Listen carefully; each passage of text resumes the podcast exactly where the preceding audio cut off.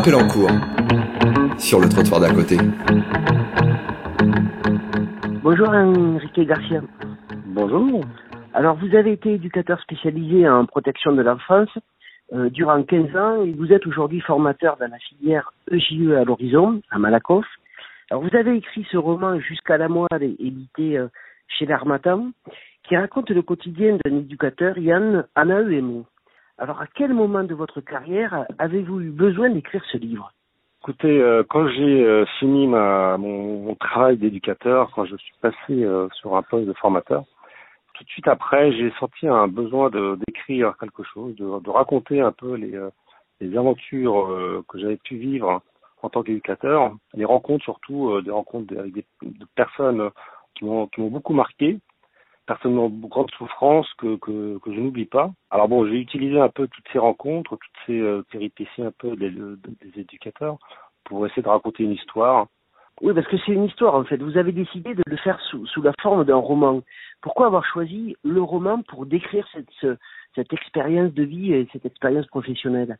Au départ, je voulais faire une forme de témoignage en fait. Hein. Au départ, j'avais envie de raconter des, raconter, parler des pratiques, de réfléchir, euh, qui est d'éducateur, euh, parler du travail social, poser de grandes questions.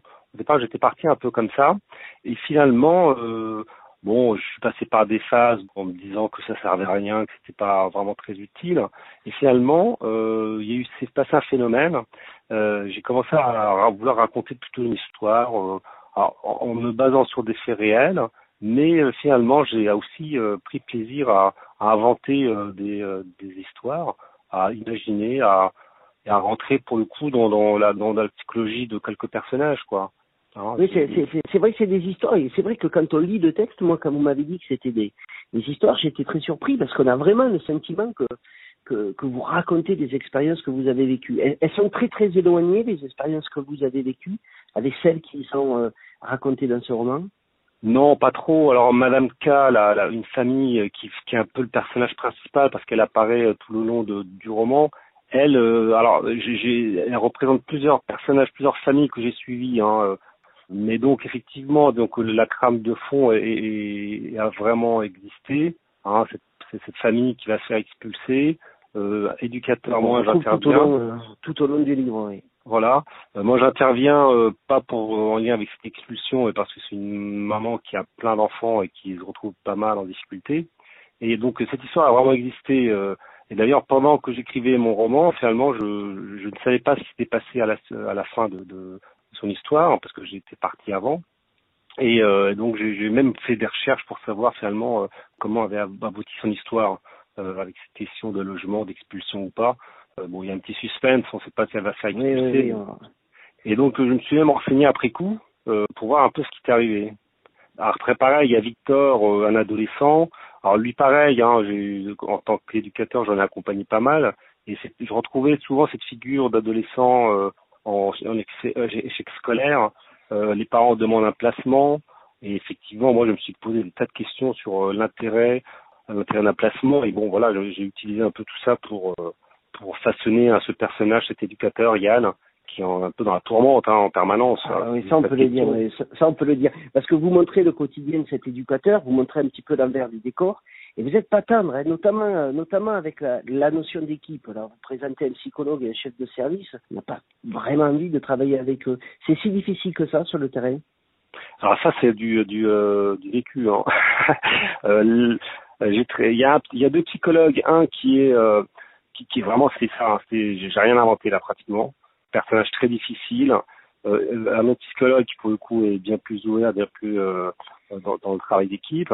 Alors après, je raconte un peu les réunions et c'est vrai que c'est des moments de souffrance, hein, euh, des, les, les, les, fameuses réunions de synthèse. L'éducateur tous les ans doit un peu faire son speech, convaincre l'auditoire que qu'il a fait du bon boulot. Et avec cette idée qu'effectivement, est-ce que j'ai envie de garder la famille, est-ce que j'ai envie de, de lâcher la famille, hein, la mesure, la mesure éducative, comme on dit dans le jargon effectivement, l'éducateur doit convaincre euh, le chef de service soit d'arrêter de, la mesure, soit de, la continuer en fonction de l'intérêt qu'il porte aussi. Hein.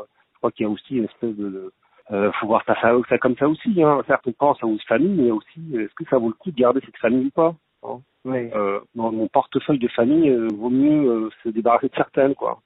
Je pense qu'il y a cette stratégie aussi qui, qui existe, évidemment. Oui, oui, vous, vous mettez bien en avant ces stratégies-là. Mais qu'est-ce qui est le plus usant pour Yann? C'est l'institution ou c'est la problématique des familles? Alors, c'est l'institution, c'est la problématique des familles et c'est lui-même. hein. Parce que lui-même, il est, il est pas simple. hein. Bon, alors là, euh, je vais pas dire que c'est moi, parce que euh, je, je suis pas tout à fait Yann. Mais effectivement, Yann est un peu nihiliste. Il, il croit plus en grand-chose. Son problème, c'est que il, il s'est pris un peu pour un super-héros. Euh, il croit qu'il va sauver ses familles. Il croit qu'il va les sortir de la misère, la misère sociale, et euh, il croit qu'il a changé une dame, une, la grosse dame, comme je l'appelle, je ne donne pas de nom, euh, qui, qui mar- martyrise ses enfants. Il pense qu'il va pouvoir la changer comme ça avec ses beaux discours. Et il se rend compte que finalement, que, que, dalle, quoi, ça change, marche pas. Madame K, qui, bon, n'y arrive pas non plus, malgré toutes ces aides financières qu'il arrive à obtenir, bah, elle s'en sort toujours pas. Donc voilà, il, donc voilà, donc effectivement, le sentiment d'impuissance et cette réalité-là, bon, il faut, faut se convaincre effectivement euh, que, que un travailleur social va pas changer le monde, va pas euh, sortir toutes ces familles de leur misère. Donc il est victime de, son nihilisme, euh, il lutte contre lui-même, il lutte contre son côté sombre, mais en même temps, c'est vrai qu'il a un boulot qui, l'enfonce encore plus, quoi. Hein, euh, il aurait dû faire un autre boulot, je pense, mais euh, il s'enfonce encore plus à cause de, la dureté de la difficulté de ce travail. hein. Oui.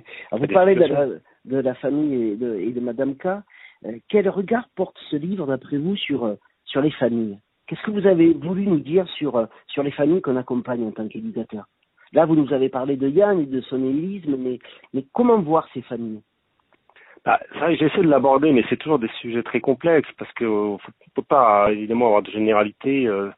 Mais euh, bon, à un moment donné, je, présente un peu Yann dans des moments euh, privés, hein, où je montre bien que finalement Yann est très éloigné de ses familles. Hein, où tout au début, il dit comme ça, voilà, euh, il y a deux mondes, quoi. Il y a les- le monde des familles dans la misère et il y a les autres comme si effectivement le monde était scindé en deux, quoi. Ceux qui un boulot, une protection sociale, il parle de sa convention 66, de sa ses tickets restaurants, une sécurité de l'emploi auquel il tient énormément. Et de l'autre côté, il y a toute cette famille qui sont euh, dans une espèce de, de, de, de difficulté, euh, de précarité. Euh, et donc effectivement, cette idée que finalement on n'est pas parti, on fait pas partie des deux mondes. Et tous les soirs, Yann, en quittant ce, cette- son travail, il quitte aussi ce monde euh, de, misère. La solution est où alors?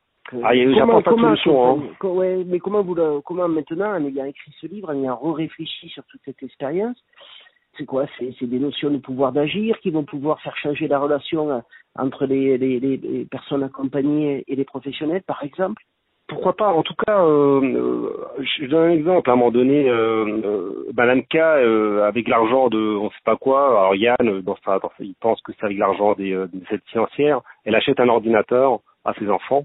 Et Yann, tout de suite, il pense que, c'est une, erreur, qu'elle va pas savoir se l'utiliser, que ses enfants ils vont faire n'importe quoi avec. Effectivement, il y a forcément, il y a évidemment à, penser autrement les familles, hein, les considérer euh, autrement que comme des gens euh, incapables, qui seraient euh, forcément soit incapables de s'occuper de leur enfant, qui n'auraient pas d'idées, qui n'auraient pas de, stratégie même. Hein. C'est vrai que on peut parfois les percevoir comme ça. Et après, alors le, le, dans l'accompagnement, je crois aussi qu'il faut profondément. Euh, alors, je vais pas faire de grands discours, mais sur le, le travail en AMO, euh, moi je pense qu'il y a aussi des choses à changer. Quoi, ce travail, cette relation individuelle, d'éducateur à famille, moi je pense qu'il est peut-être un peu obsolète. Et euh, évidemment, enfin, vous parlez du, de la question du pouvoir d'agir. Là, effectivement, des, des, interventions plutôt sur des sur des territoires, sur des euh, me semblent peut-être plus adaptées. Dit à un moment donné, il faudrait mieux laisser, donner à Madame K, lui, lui donner assez d'argent qu'elle, pour qu'elle puisse embaucher une, une, une, une nounou, une aide ménagère, hein, et qu'elle soit un peu elle-même maître de, de son destin. Enfin, je propose pas de solution évidemment, c'est un roman un peu noir.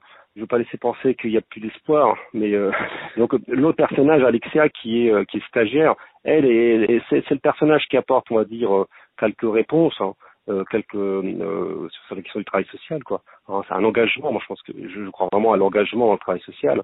Euh, même si on sait, on va dire que qu'on va changer le monde, il faut il faut mener cette lutte contre tout tout, tout ce que rencontrent ces, ces familles.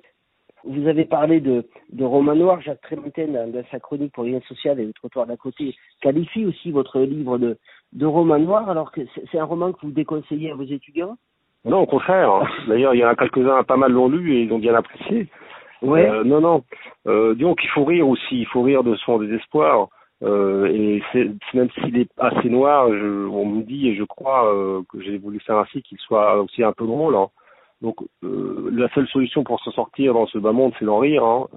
Mais euh, donc voilà, non, non, je ne déconseille pas. Euh, après, il faut prendre des distances avec tout ça, évidemment.